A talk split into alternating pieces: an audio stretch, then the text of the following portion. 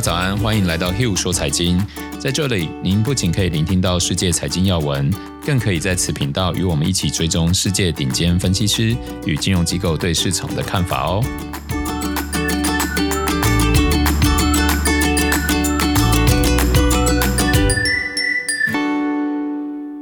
大家好，欢迎来到 Hill 说财经，我是 Hill。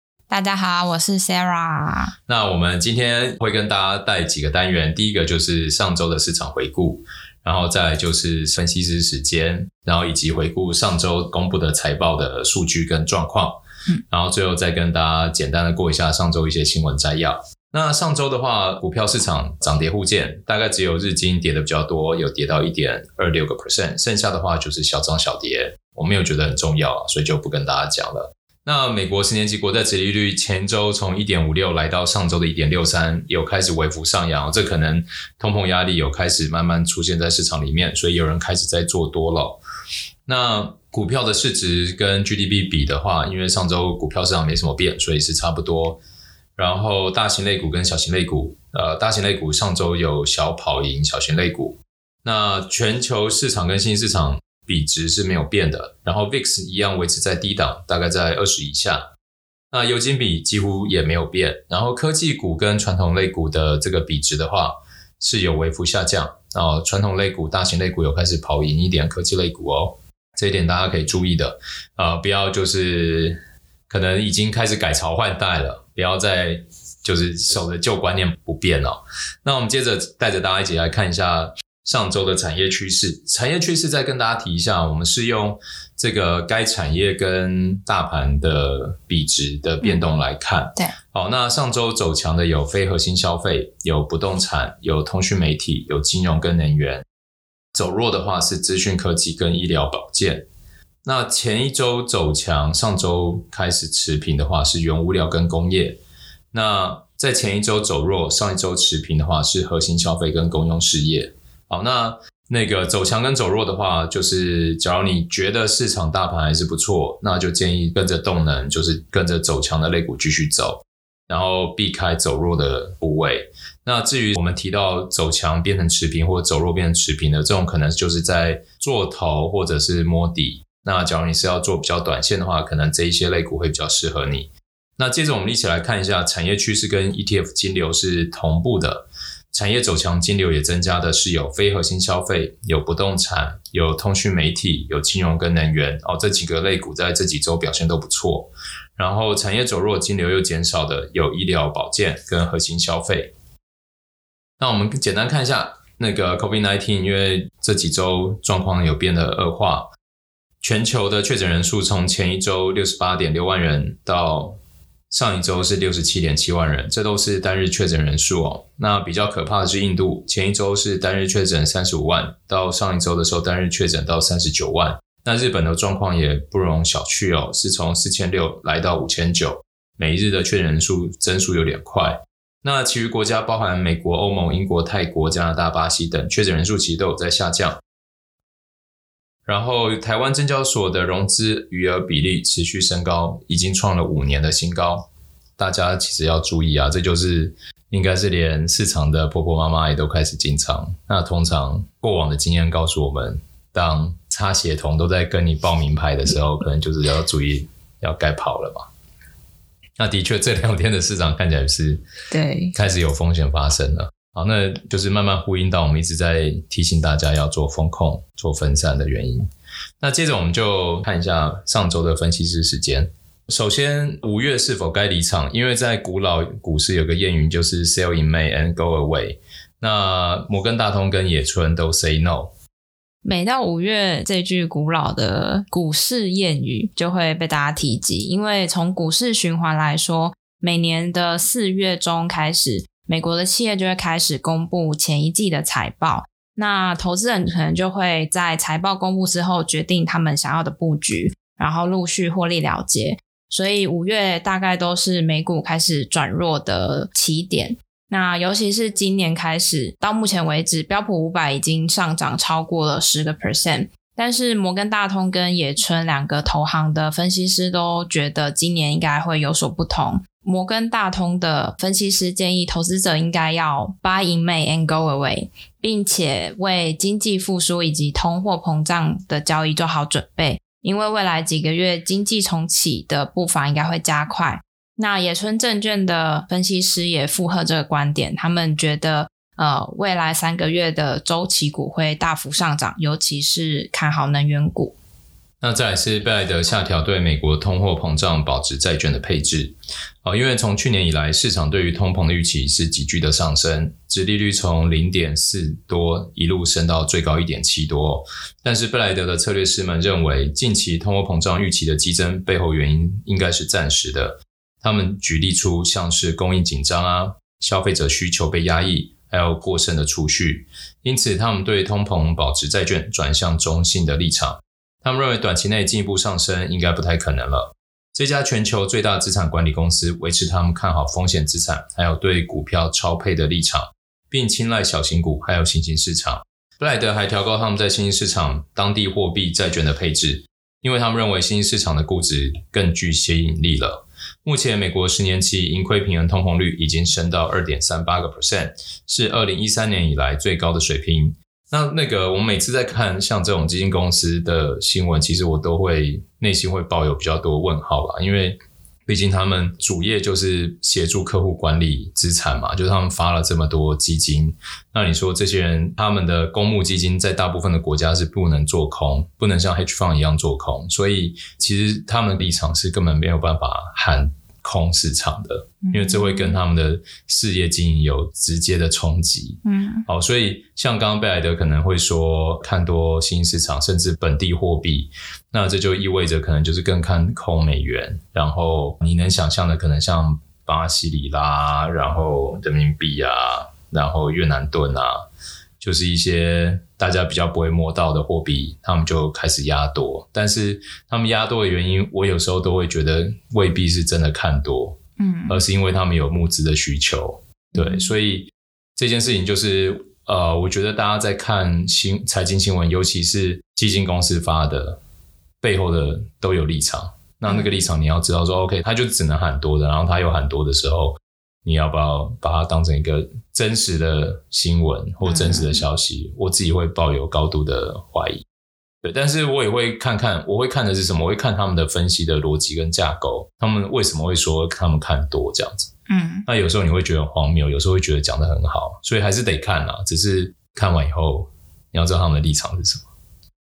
好，那接下来是 JP Morgan 认为经济强劲反弹会冲击到公司债。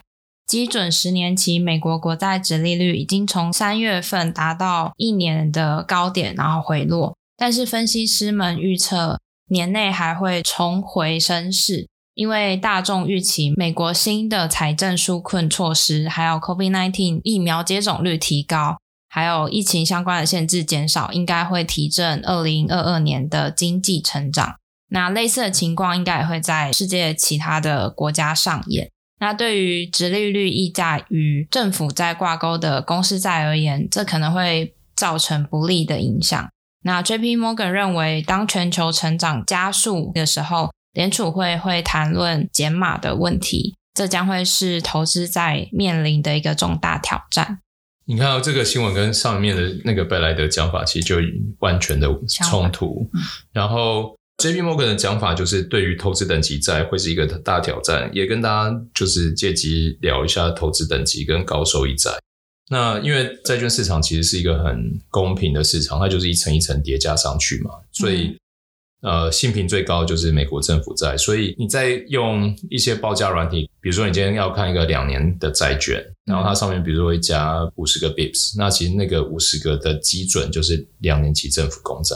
嗯，然后你今天看一个十年期的债券，一样加五十个 bips，那它的基准其实就是十年期的美美国政府公债。嗯，对。那债券市场的玩法就是看加几个 bips，所以大家会想说，哦，你这家公司，你的营收状况，你的这个产业最近遇到的问题，你们的发展，你们的愿景是否能好好经营？那个加的 bips 就是它的风险贴水，就是市场投资人们对于这家公司需要的额外回报。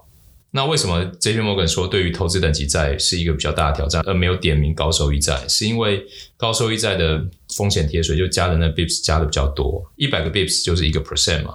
哦，它可能会加到两百五啊、三百五，不一定啊，看年份啊、嗯、看公司。那你就想嘛，假如今天十年期政府公债它从一点五殖利率都再升到二点二，那你的投资等级债原本可能就是加二十五个，它就从一点七。然后贬到比如说二点五，那它的价格可能就贬很多。但对于高收益债，它可能本来是四，它只可能只是贬到四点二，所以它价格的影响就会很少。所以在这个 timing 点，大家假如手上资金要做很保守的话，我觉得就是两种方向嘛，一个就是买天期很短，嗯，你天期很短就不会受到影响，嗯，因为它反正到期就会保本嘛，所以它价格本身不会有太大的变动。但是，假如你天期很长，你有买高平等的时候，其实你是把你的钱放在一个很大的风险里，因为你在买的时候，可能被销售的时候，那个人是说，你看这么高平等的，因为天期很长，可能二十年、三十年，然后所以它的收益率可能有三点五，你就想哇，你看你未来三十年你都不用烦恼，你每一年都有三点五。但是，假如你是从去年底买到现在，你可能已经跌十趴了，嗯，然后假如十年期政府国债再从现在的一点五、一点六来到二点二，那你可能又要再跌十趴。那你那二十趴当然最后放到三十年都会回来了，只是这段期间，对你，你这段时间你就很 suffer。嗯。然后我就会觉得说，哎，那假如这样，那我为什么不先买短的？我先拿利息嘛，我拿少一点，我拿比如拿两趴，然后可能到明年真的这个十趴又跌完，我再把短的换成长的，嗯，对吧？那你有价格的溢价的空间，然后你有更好的收益，嗯，对啊。所以那个买债券跟买股票要看的 timing 点不一样，是要看利率市场。就我一直强调嘛，股票是要玩价差，债券要玩利差，选择权是要玩波动度。你要搞清楚自己在玩什么游戏，而不是只是看说要保本或者是要赚到价差。那你可能搞不清楚的时候，你就会很容易受伤。嗯，那随着基准值利率下降，最近亚洲和美国公司债的存续期间已经有所反弹。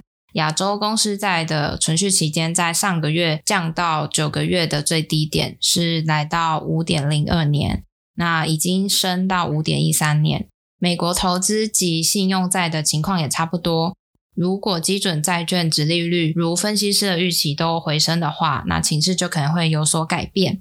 那 JP Morgan 预计明年的殖利率应该会攀升到两 percent 或者是更高。然后再来，PINKO 认为大宗商品上涨原因与超级周期是不一样的。大宗商品市场的超级周期是指原油、矿物资源等长期上涨之后，在下跌的状态周期性的重复出现。但是目前大宗商品皆有价格强力上升的现象。摩根大通二月的报告曾表示，他们认为大宗商品的价格已经进入了二零二零年为波谷的超级周期，准备进入上涨的局面。但 pinco 认为，目前大宗商品价格上涨的原因跟之前的超级周期并不相同，主要是因为政府大力刺激经济成长，随着制造业还有建筑业的升温，金属、木材等原物料价格都上涨。一般来说，在大宗商品市场上，到期日较远的期货通常价格较高，因为要反映仓储成本还有未来需求的预期。但若市场供应吃紧且需求迫切，就会出现现货溢价。就是现在的价格比未来的来得贵，那通常期货都是未来的比现在贵嘛？对，对，就是仓储成本。那目前主要大宗商品包含石油、天然气、铜、大豆、玉米，都是现货溢价现象。所以大家就是 看到现在的这些期货在涨，真的不要太高兴了。嗯，真的是现货短缺。因此，PIMCO 认为大宗商品价格上涨的原因，主要是来自经济复苏必须的原物料严重短缺，产生市场供应吃紧的状况。好，那接下来我们就要来跟大家回顾一下上周的财报了。上周财报其实都是重量级的财报。呃，上周财报有 Tesla，然后有恩智浦，有微软，有 AMD，有 Google、Apple，还有 Facebook 跟 Spotify，还有 Amazon。哇哦，念不完呢，糟糕！大家假如不想听这一段的话，可以跳过哈。那我们就先来跟大家回顾一下上周特斯拉的财报。第一季营收为一百零三点九亿美元，净利是四点四亿，EPS 来到零点九三。然后财报公布后，当日股价是小涨一点二一个 percent。那上周的股价收在七百零九点四四。那这一季的财报，我们主要关注几个点啊。第一个，EPS 跟去年同期比成长了二十六倍。然后交付车辆的话，是第一季交了十八点四八万辆，去年同期是八点八万辆。那碳权销售的话，特斯拉上一季的营收是五点二亿美元，那前一季的话是四亿美元。我们可以看到比较特别是特斯拉第一季有投资十五亿美元购买比特币，随后出售了价值二点七亿美元的比特币，获利就高达一亿美元。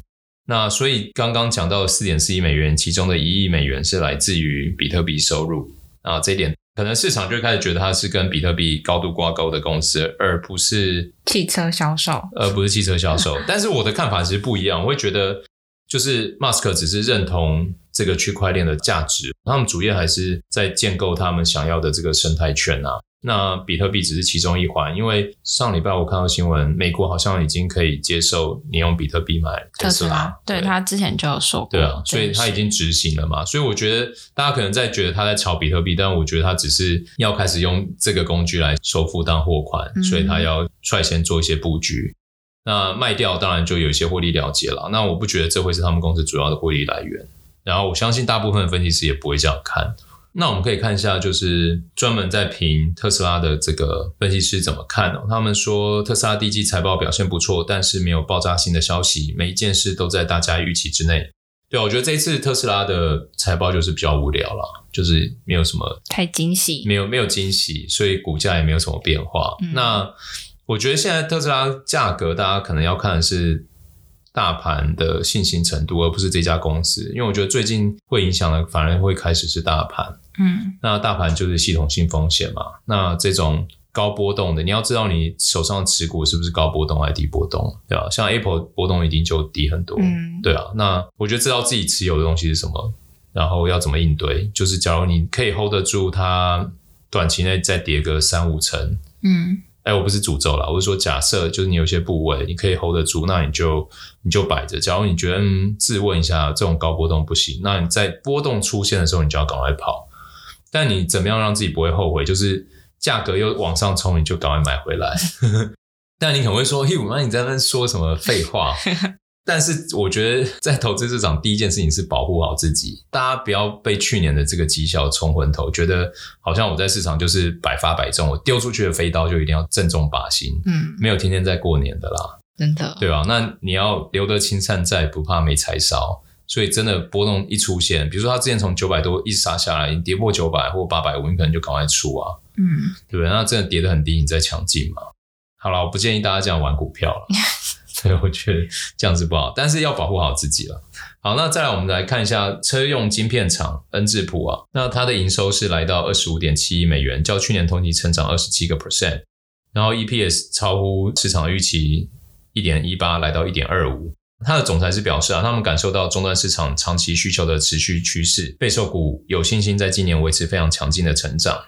那如果对于电动车有投资想法的朋友们，就可以关注一下这个产业上下游联动的公司，像是恩智浦，代号是 N 叉 PI 这样的车用半导体晶片厂，在车用晶片的市占率排名第二，再加上财报整体表现不错，未来发展应该还蛮稳定。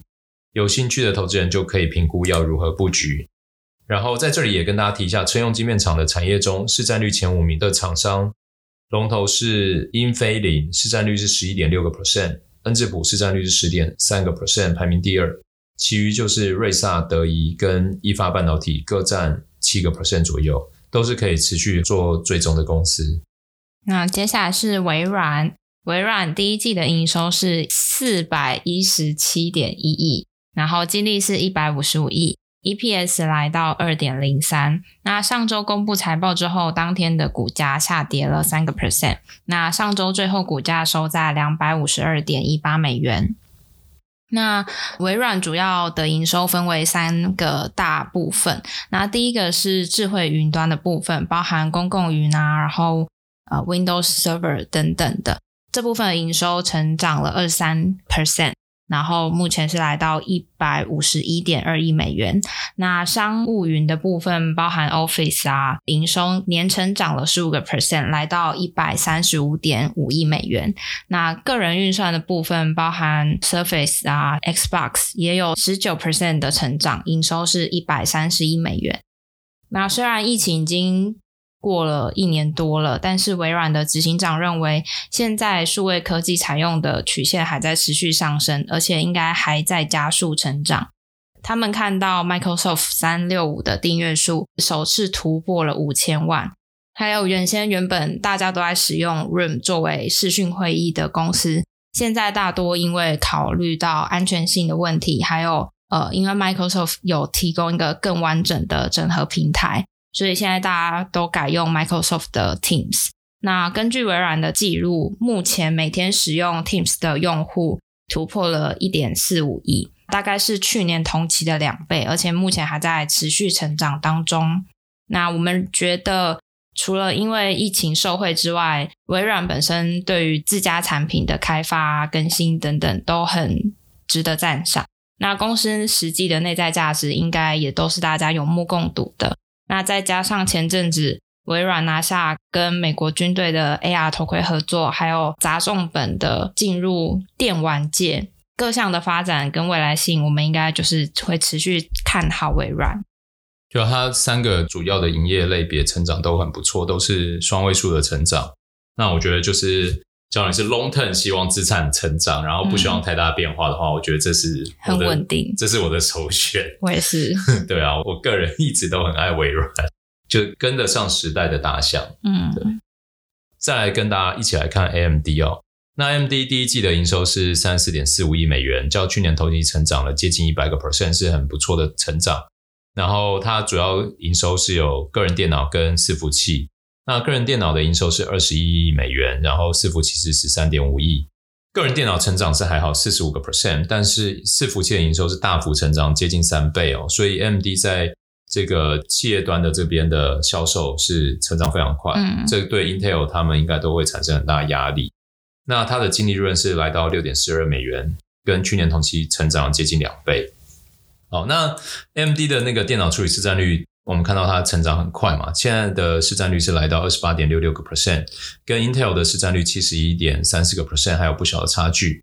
但比起 Intel 独占市场局势，AMD 的强力攻势已经让 Intel 感到相当有压力了。伺服器市场的营收也倍增，哦，占整体营收接近四成。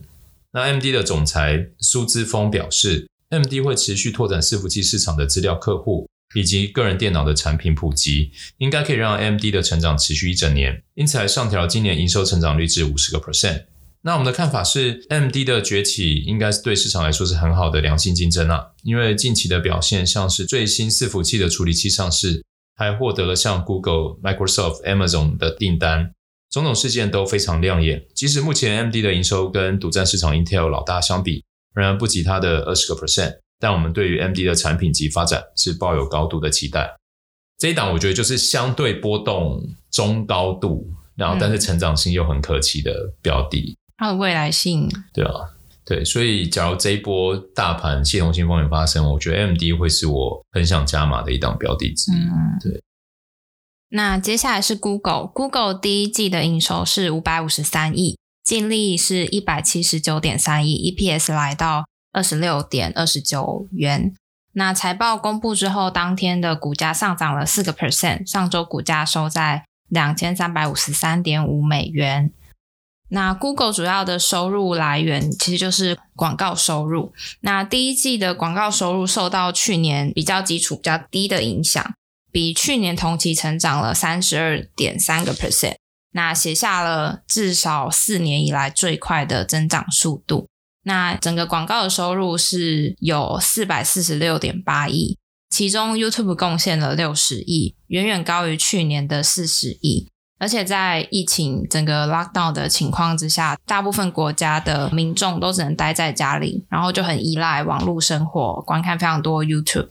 所以，无论是用 Google 的搜寻引擎搜寻外送，还是网购，或者是在家看 YouTube 影片，都让 Google 就是因此牵动，然后大幅增加了这个广告收益。那另外，Google 还宣布了五百亿美元的库藏股计划。这个库藏股计划的规模真的是蛮大的。因为上一次 Google 这种回购库藏股的计划是在二零一九年，然后那一次的规模只有两千五百万美元。根据美国民调机构的调查，有八成的美国成年人平日都有在用 YouTube，然后也不用说 Google 就是已经变成查询的代名词。所以按照目前的发展，呃，Google 他们想要将 YouTube 变成用户触及品牌的重要平台。我们认为 Google 在现代人的生活当中已经占据了一个不可取代的地位。那 YouTube 的未来展望性应该是不用质疑的，所以嗯，也是持续看好 Google 这间公司。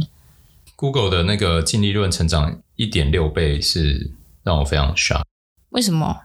就它已经是一个那么大的公司，哎，还是可以成长这么多？对啊，就是因为广告收益啊。你看，这就是资讯科技或科技业让大家。想象力根本无远弗届。就是假如你今天说 Toyota 卖的车子比去年同期多一点六倍，我也觉得你在跟我胡烂，不，或者是它的那个净利润，嗯，增加一百六十二个 percent，我会觉得那是不可能。但是 Google 就会觉得哇，很厉害，你已经这么事业已经做这么大，然后还可以这样的成长，真的是科技业真的是惊人。嗯，那接下来我们看科技的另一个龙头 Apple。Apple 的话，它的第一季营收是八百九十五点八亿，那净利是两百三十六点三亿，那 EPS 来到一点四，上周股价收在一百三十一点四六美元。那根据财报显示，iPhone、Mac 还有 iPad 营收都有六十五到七十九个 percent 的成长，包含 AirPods、Apple Watch 的穿戴装置。然后还有 iCloud、Apple Music 等等的服务项目也都有二十五 percent 的成长。然后执行长库克也表示，苹果希望透过他们的产品去帮助那些因为疫情受到限制的人们，想把他们引导到一个更美好的世界。那另外，Apple 也宣布增加七 percent 的股利，将每股股利调升到零点二二美元，并且他们决定要执行九百亿美元的库藏股计划。那这一次的回购计划也是远远大于去年的五百亿美元，以及二零一九年的七百五十亿美元。那我们认为，苹果的产品还有它相关联动的服务，都因为疫情受到推动，然后有大幅的成长。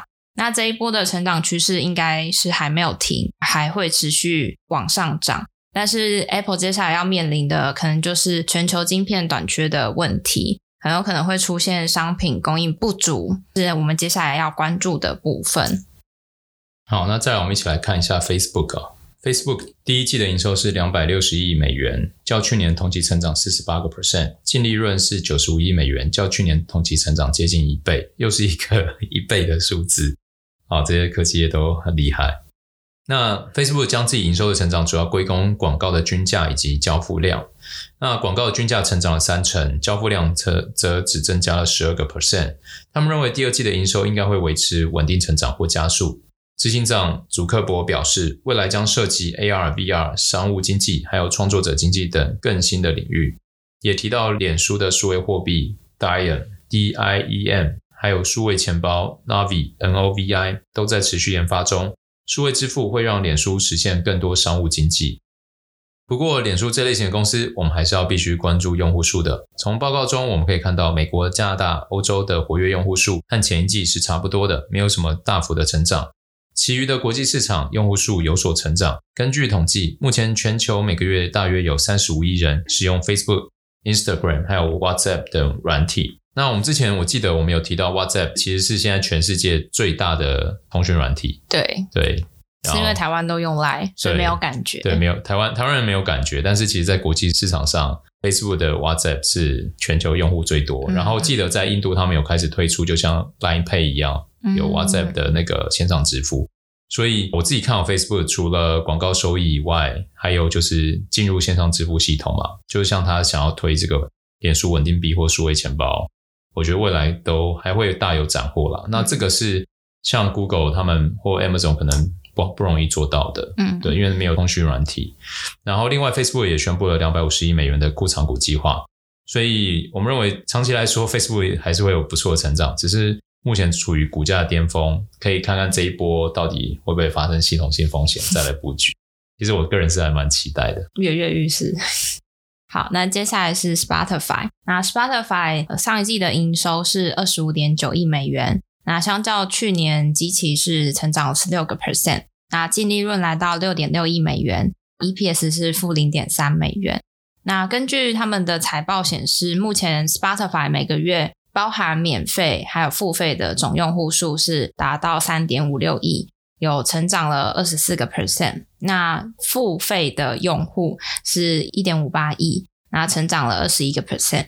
虽然 Spotify 的收益能力有大幅的增加，但是因为总用户数的成长不如预期，所以这次财报公布之后，股价反而是下跌的。那除此之外，Spotify 表示，呃，目前收听 Podcast 的用户数跟上一季相差不多，但是聆听的时数却大幅成长。过去每一个 Premium 的订阅户可以让公司赚四欧元。但是这一季和去年相比下降了七个 percent，所以他们才会决定要调涨月费。终于来到最后一家 Amazon 了，大家辛苦了。第一季营收是一千零八十五亿美元，然后较去年同期成长四十四个 percent，净利润是八十一个 percent，较去年同期成长二点二倍，这也是缴出非常非常亮眼的成绩哦。这是 Amazon 连续两季营收突破千亿美元。那光从净利，我们就可以看到，从去年至今一整年的净利就高达两百七十亿美元。为什么说会超级优异？是因为两百七十亿美元是比 Amazon 二零一七年到二零一九年这三年的净利总和还要来得高，是不是真的成长的非常多？很厉害，对啊，等于一年就赚了过去三年的钱。那当然，这都要归功疫情所带来的电商热潮。呃，根据麦肯锡的调查，从去年疫情开始后，有四十个 percent 的消费者比以前更常网购。大家扪心自问，是不是自己也是这样？而且这个习惯和趋势，可能只会让大家回不去过往的消费习惯。那 Amazon 也表示，未来将专注于建立一日的购物服务，就像我们现在台湾的这个嘛，呃，二十四小时，二十四小时。然后他们还会继续招聘员工，还有扩大仓库容量。美国的经济目前开始渐渐重启，各个产业的新员工需求量都很大。那除了电商营运以外，Amazon 的云端业务 AWS 依旧占据公共云的龙头，稳定持续成长，营收来到一百三十五亿美元，营业利益是四十一点六亿美元。哇，这个 营业利益非常之高。虽然云端只占营收的十二个 percent，但该部门的营业利益却占总营业利益接近一半哦。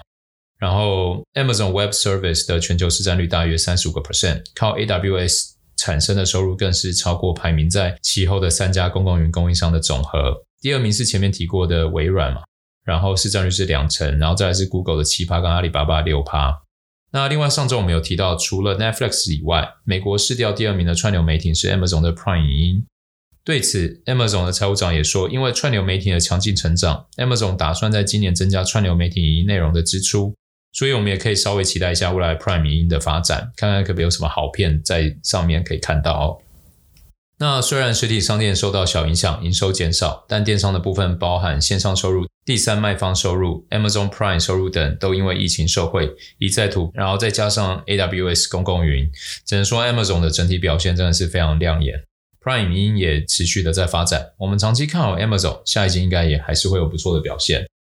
对啊，我觉得上周的财报的公司都是我个人很爱的公司，很喜欢。对啊，而且都是大公司，大公司不太怕大跌啦。对啊，就是有跌就是买点，就很适合放在这种公司身上，嗯、因为它的成长真的太惊人。你看，它竟然过去一年赚的可以抵在之前的三年呢，那是很 amazing，而且还高。我记得它前三年好像是两百四。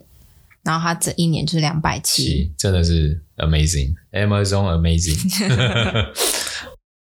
那最后我们就补充一下新闻摘要。新闻摘要，那我们从先从总经开始看哦。疫情防疫松懈，再加变种病毒的传染，开发中国家一一受到影响。上周提到的印度疫情全面失控，目前单日新增病例已经突破四十万大关。过去几周，开发中国家的染疫人数皆有攀升的现象，例如印度周边的不丹，还有尼泊尔，东南亚的泰国、寮国，中美洲的千里达，还有多巴哥等，让全球抗疫防线撕开了一道缺口。台湾最近也有本土案例的确诊，所以还是要提醒大家，至少戴好口罩，然后勤洗手。再来，中国制造业 PMI 小降，但其余早期指标显示，四月份中国经济是继续高速的成长，强劲的出口还有持续攀升的商业信心，为复苏提供了更强的助力。那再来是股市的部分，首先是 GameStop 宣布要增发三百五十万的股票，那当日的股票就大涨了十一点七四个 percent，然后上周最后是收在一百七十三点五九美元。那预计这一次他们可以从股票增发中获得五点五一亿美元的资金，那他们应该会用在加速往电商转型的方面使用，还有一般的营运。那再来是 Lyft 宣布以五点五亿美元将他们自动驾驶技术的部门出售给丰田汽车。那当天他们的股价上涨了一点八二个 percent，上周最后收在五五点六六美元。那出售自动驾驶部门之后，应该可以节省他们大概一亿美元的营运费用。那有望可以提高前一季的实际获利目标。再来是香港的部分，因为年报延迟披露而遭到停牌的香港上市公司高达四十多家，创下了五年来的最高数字。这可能会加剧投资者对于这些公司财务状况的担忧，不排除部分个股在复牌后遭到抛售。那再来最后一个是继阿里巴巴之后。腾讯还有字节跳动等十三家中国的网络平台企业也被联合约谈，那据说已经要对腾讯处罚，可能罚款金额会高到一百亿人民币。那汇率部分，目前经济复苏当中，但因为疫情状况还不太稳，华尔街分析师对美元的共识分崩离析，原本最受欢迎的货币交易量也下降。好，在鲍威尔上周鸽派的表态以后，上周市场集体压住了欧元的多头。那加密货币经过了四月份大跌以后，以太币却大幅反弹到纪录高点，似乎开始抢走比特币的风采。那再来是债券的部分，首先是四月底中国国债殖利率出现 V 型反转，显示市场宏观和资金面的不确定因素。那税情不紧的乐观情绪或许会很难在五月持续进行啊。那再来是以过往的历史为前车之鉴的话啊，目前评级最低的垃圾债券可能会再次拉警报。上周一，Triple C 级的债券的风险溢价一度跌破了五百基点。那在这过去二十年只发生过两次，一次是二零零八年的金融危机，跟另外一次是互联网泡沫。的前夕，跌破五百基点，就是我们刚刚前面讲的嘛，它是五百个 bips，就是五个 percent 的意思。就比如说十年期美国政府债现在是一点六，那它就是六点六的意思。那跌破就是说，诶可能从六点六变成六点四。那为什么会跌破？代表价格在上涨，代表更多资金在涌入。嗯，那这些资金可能就是贝莱德哦。对啊，就是背后一定有钱在进去嘛。所以，假如投资人你们现在手上有很多高收益债券基金。嗯，那那些债券基金可能就是推动这个跌破五百个 bips 的主要推手。嗯、对，我觉得投资人买基金其实有时候会忘记一件事情，就是大家会以为啊，反正我钱已经交给专业的经纪人打理了。嗯，但是你忘记说，其实这些专业经纪人拿到这么多钱，他们一定要买到好东西。嗯，然后能买东西其实也就这么多。那台湾的公募基金其实有一个很特别的制度，就是债券基金大部分它一定要给你固定的配息。嗯。台湾人不习惯不固定配息，台湾人就喜欢有钱，而且还要固定，所以明明市场上已经没有办法买到六趴八趴的东西，嗯，他却还要给你六趴八趴，那只有两种可能嘛，一个就是他拿本金给你，另外一个就是他开始去买更危险的东西，嗯，对不对？所以在此奉劝，尽量不要买固定高配息的商品，我觉得可以买高配息。但它不一定要固定，它可以变更高，也可以变更低，要让它有弹性。嗯，这样操盘人他才能跟着市场走。那假如说你让它固定，就说，哎，反正你就是每每一年你一定要给我六趴或八趴，嗯，那就意味着操盘人他没有办法跟着市场走，那他会有一个压力。那个压力会导致他去买。当比如说现在市场利率你看变低了嘛，嗯，那他就得去买。原比如说原本 Triple C 有六趴，现在 Triple C 变五点八，他没有办法，他只能去买 Double C。嗯，然后再来，他就只能买一个 C 的，你的风险其实，在无形中一直在增加，增加嗯、而你自己不知道。不是说高配息不好，而是你要去买固定高配息的时候，你背后可能的风险是这个。嗯，这个大家要知道。嗯，对啊。好，那以上就是本周的 Hugh 说财经，感谢 Sarah，谢谢大家。那我们就下周见喽，嗯，拜拜。